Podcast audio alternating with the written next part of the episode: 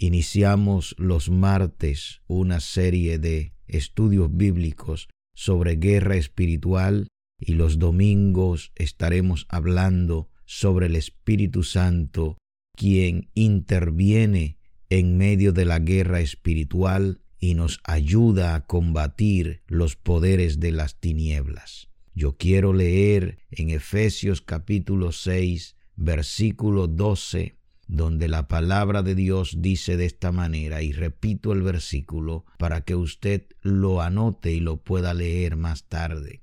Efesios capítulo 6 versículo 12. Porque no tenemos lucha contra sangre y carne, sino contra principados, contra potestades, contra los gobernadores de las tinieblas de este siglo, contra huestes espirituales de maldad en las regiones celestes. Amén Amén. Este versículo o capítulo 6 de Efesios nos habla enfáticamente sobre la guerra espiritual. Y solamente quiero dar eh, unos un vistazo a lo que es la guerra espiritual para motivarlos a ustedes a estar en el estudio bíblico de los martes para seguir esta serie sobre la guerra espiritual. Todos nosotros como creyentes en el Señor Jesús nos encontramos dentro de esa guerra espiritual, querramos o no querramos. Estamos en, una, en un combate constante con las huestes celestiales.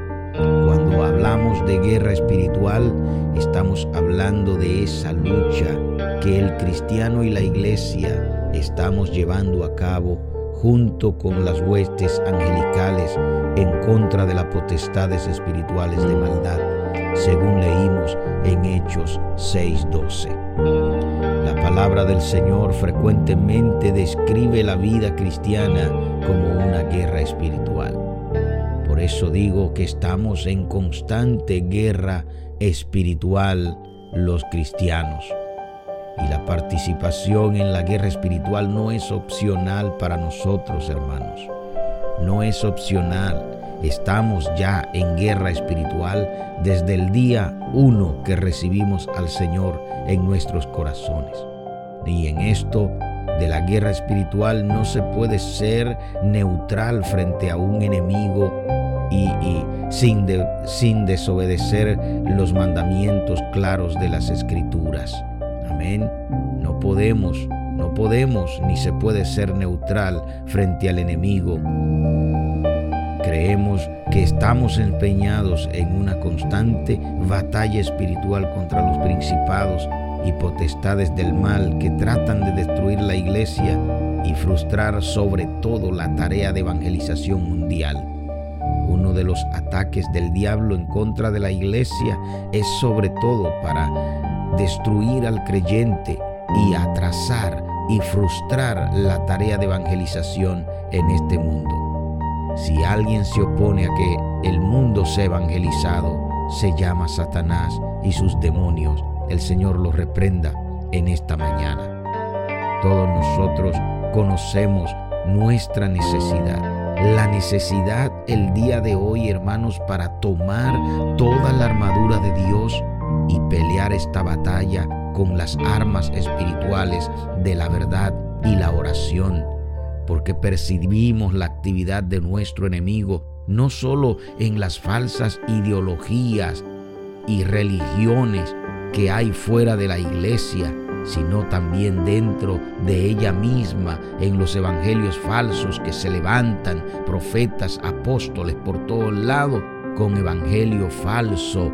Amén y estos tergiversan las escrituras y ponen al hombre en lugar de Dios.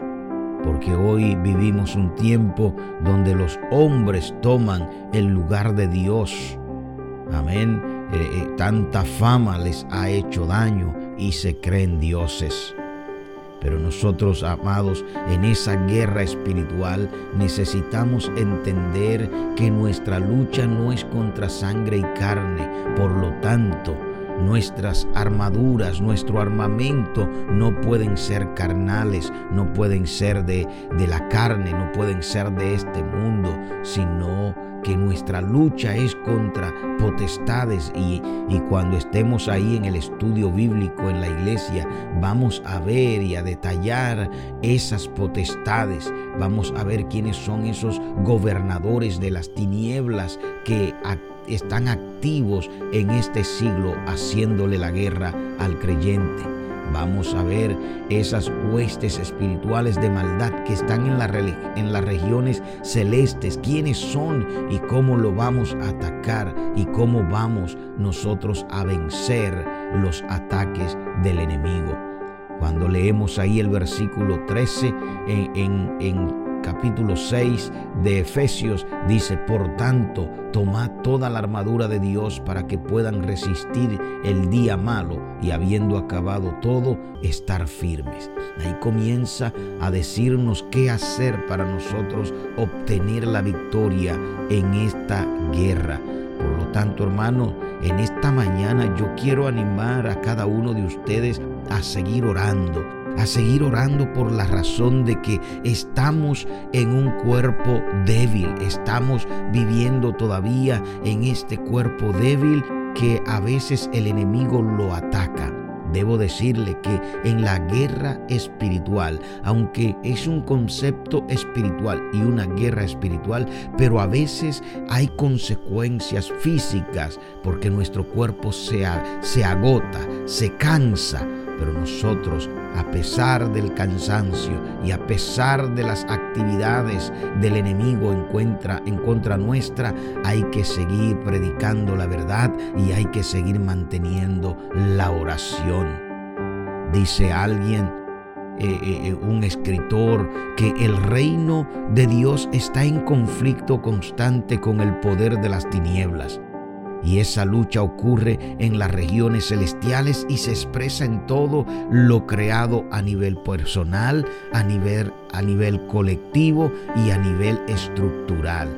Pero sin embargo, la comunidad del reino de Dios, los creyentes en el Señor, viven sostenido, vivimos sostenido por la confianza de que la victoria ya ha sido eh, conquistada y que el reino de Dios ha de manifestarse plenamente al final de los tiempos. Tenemos, amados hermanos, la garantía de que la victoria es nuestra siempre y cuando nosotros no desmayemos. Y el que persevere hasta el fin, ese será salvo, ese obtendrá la victoria. No es como comenzamos, es como llegamos hasta el final si nosotros persistimos, insistimos, mantenemos esta vida de oración, amados hermanos, la victoria es nuestra.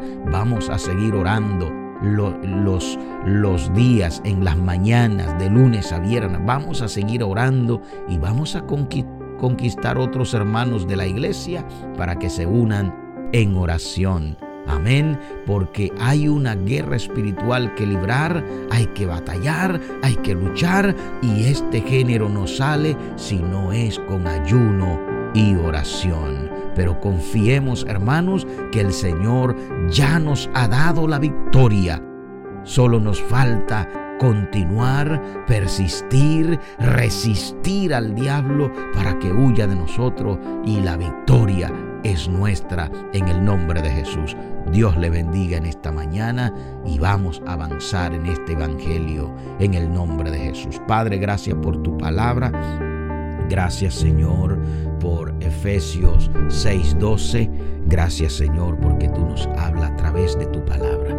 Ruego que en el día de hoy Señor tú bendiga a este pueblo y nos ayude a vencer Señor en esta lucha constante contra el enemigo. Rogamos Señor que hoy Señor podamos ver Señor la victoria en cualquier necesidad que tengamos. Guarda y cuida a mis hermanos Señor de los embates del enemigo y darle la fortaleza a cada uno para seguir adelante venciendo. Mira el estudio de esta noche en la iglesia, Señor, en el templo. Ruego que sea de bendición y edificación para cada uno de los que asistan en el nombre de Jesús. Amén. Amén. Dios le bendiga. Buenos días.